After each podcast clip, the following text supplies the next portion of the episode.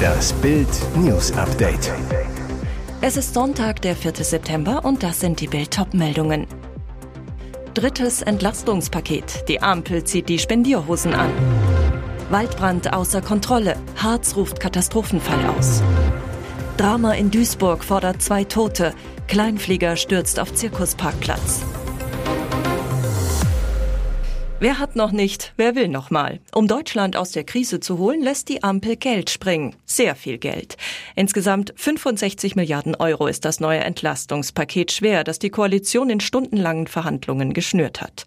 Und egal ob Baby, Rentner, Geringverdiener, Student oder Millionär, die Ampel hat sich offensichtlich vorgenommen, jeden Bürger mit staatlichen Zuschüssen zu beglücken. Nur ein paar Beispiele. Für Rentner gibt's eine Einmalzahlung von 300 Euro, für Studenten von 200 200 Euro. Das Kindergeld wird monatlich um 18 Euro hochgeschraubt. Hartz-IV-Empfänger dürfen mit dem neuen Bürgergeld auf monatlich rund 50 Euro mehr Geld im Portemonnaie hoffen. Mit einer Strompreisbremse wiederum sollen die Kosten sämtlicher Haushalte gesenkt werden. Die Idee? Ein Basisverbrauch soll Haushalten bald zu einem vergünstigsten Preis gutgeschrieben werden. Das heißt, die Ampel plant den Strompreisdeckel. Und klar, auch die Wirtschaft wird verwöhnt. In Bars und Restaurants soll künftig der geringere Mehrwertsteuersatz von 7 Prozent gelten. Firmen mit hohem Energiebedarf sollen wiederum mit 1,7 Milliarden Euro unterstützt werden. Feuerangst auf dem Brocken. Auf Sachsen-Anhalts höchstem Berg ist am Wochenende erneut ein Waldbrand ausgebrochen, der sich enorm schnell ausbreitet. Mittlerweile stehen 150 Hektar in Flammen. Mehr als 300 Feuerwehrleute und fünf Löschhubschrauber sind im Einsatz. Zwei weitere wurden aus Italien und Schweden angefordert. Landrat Thomas Balzerowski rief am Sonntagmorgen den Katastrophenfall im Harz aus. Das Feuer ist längst nicht unter Kontrolle. Es frisst sich vor allem durch die abgestorbenen Fichtenbestände. Für Besucher ist der Brocken gesperrt. Die dicken Rauchschwaden sind kilometerweit zu sehen. Das Feuer ist am Samstag gegen 14.30 Uhr nahe dem Aussichtspunkt Goethebahnhof entdeckt worden und breitete sich schnell aus, erklärte ein Polizeisprecher. Und der Brocken war proppenvoll. Der sogenannte Goetheweg gilt als einer der meist frequentierten Wege im Nationalpark Harz. Es musste sofort evakuiert werden.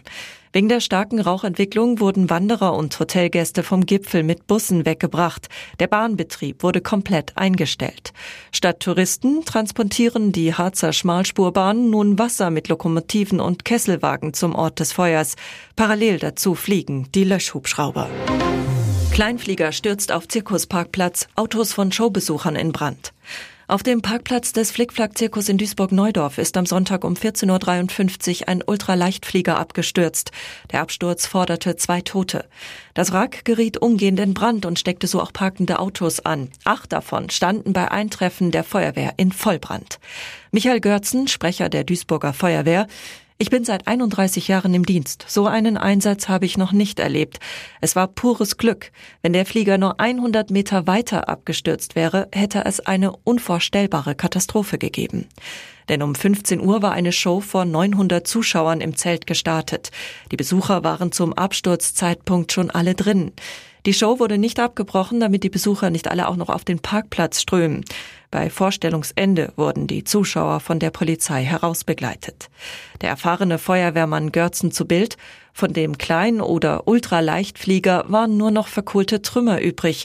Zwischen den Flugzeugteilen fanden wir die Überreste der beiden Flugzeuginsassen. Insgesamt sind Feuerwehr und Rettungskräfte mit 60 Personen vor Ort gewesen. Die Zirkusvorstellung am Abend wurde abgesagt. Geschrei am Sonntagmorgen gegen 7.40 Uhr in einer Wohnung in der Löwenberger Straße in Berlin-Lichtenberg. Am Ende sind zwei Personen tot.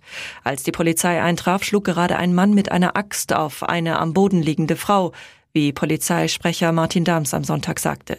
Die Polizisten feuerten daraufhin Schüsse auf den Mann ab und verletzten ihn tödlich. Die Frau erlag noch am Tatort ihren schweren Verletzungen durch die Axthiebe. Bei der 27-Jährigen handelt es sich nach Bildinformationen um eine Ukrainerin, bei dem 23-Jährigen um einen Kosovo-Albaner.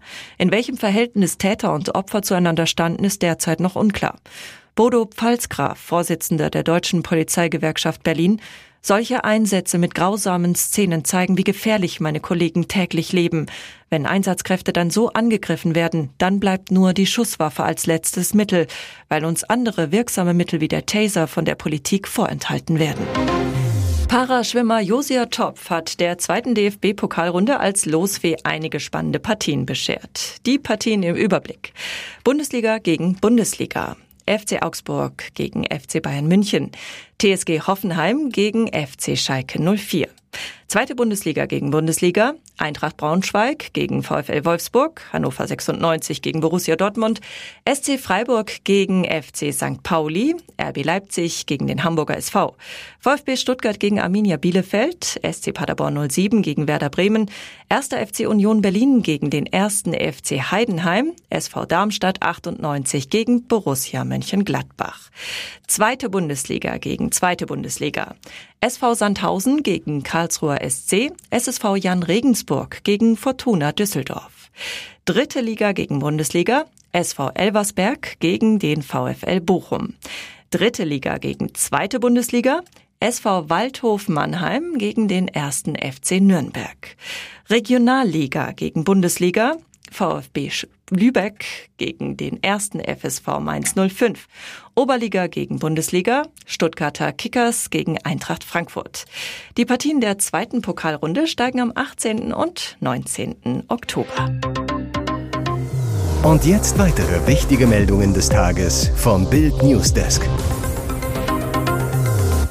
3000 Euro netto gleich brutto. Die Regierung führt, wie schon bei Corona, einen steuer- und abgabenfreien Bonus ein.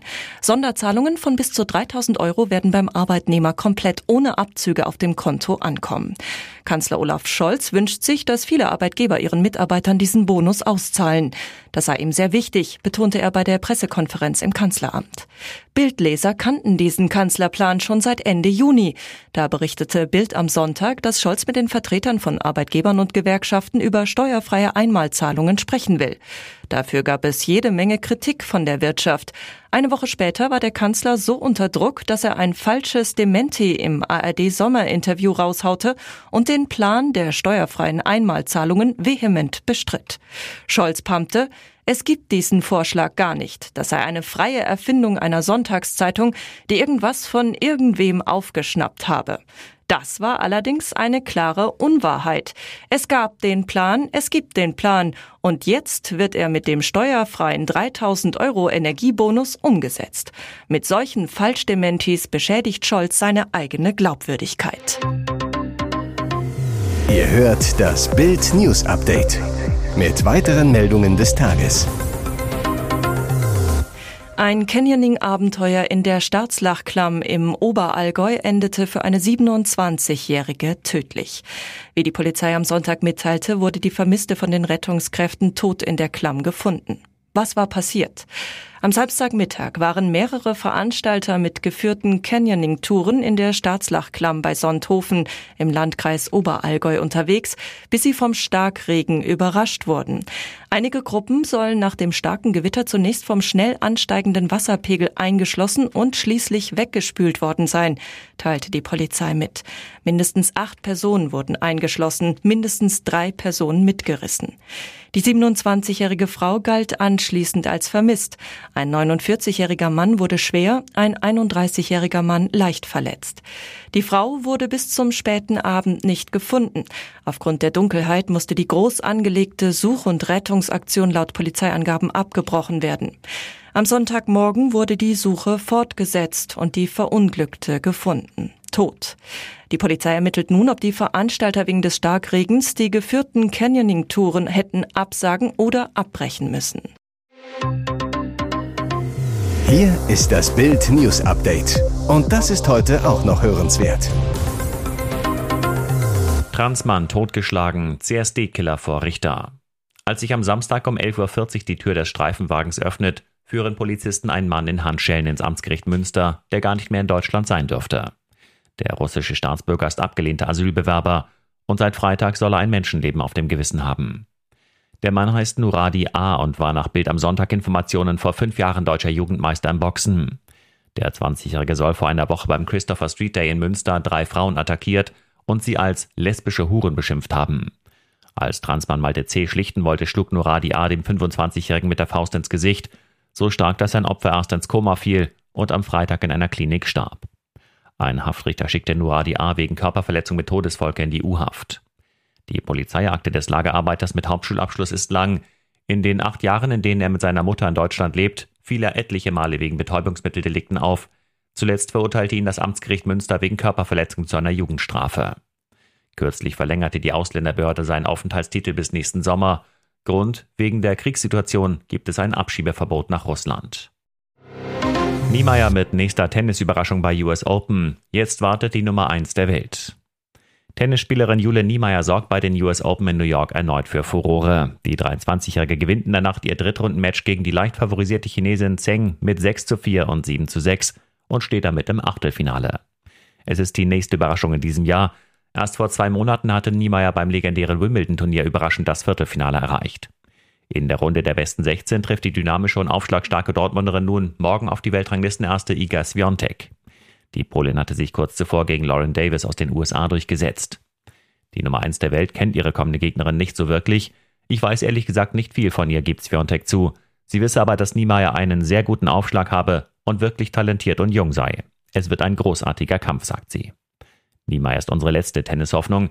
Sie ist die einzig verbliebene deutsche Einzelspielerin beim letzten Grand Slam des Jahres. Sie ist die Nummer 108 der Welt und seit 2017 erst die siebte Frau außerhalb der Top 100 der Weltrangliste die ins Achtelfinale der US Open einziehen konnte. Weitere spannende Nachrichten, Interviews, Live-Schalten und Hintergründe hört ihr mit Bild TV Audio. Unser Fernsehsignal gibt es als Stream zum Hören über TuneIn und die TuneIn-App auf mehr als 200 Plattformen, Smart Speakern und vernetzten Geräten.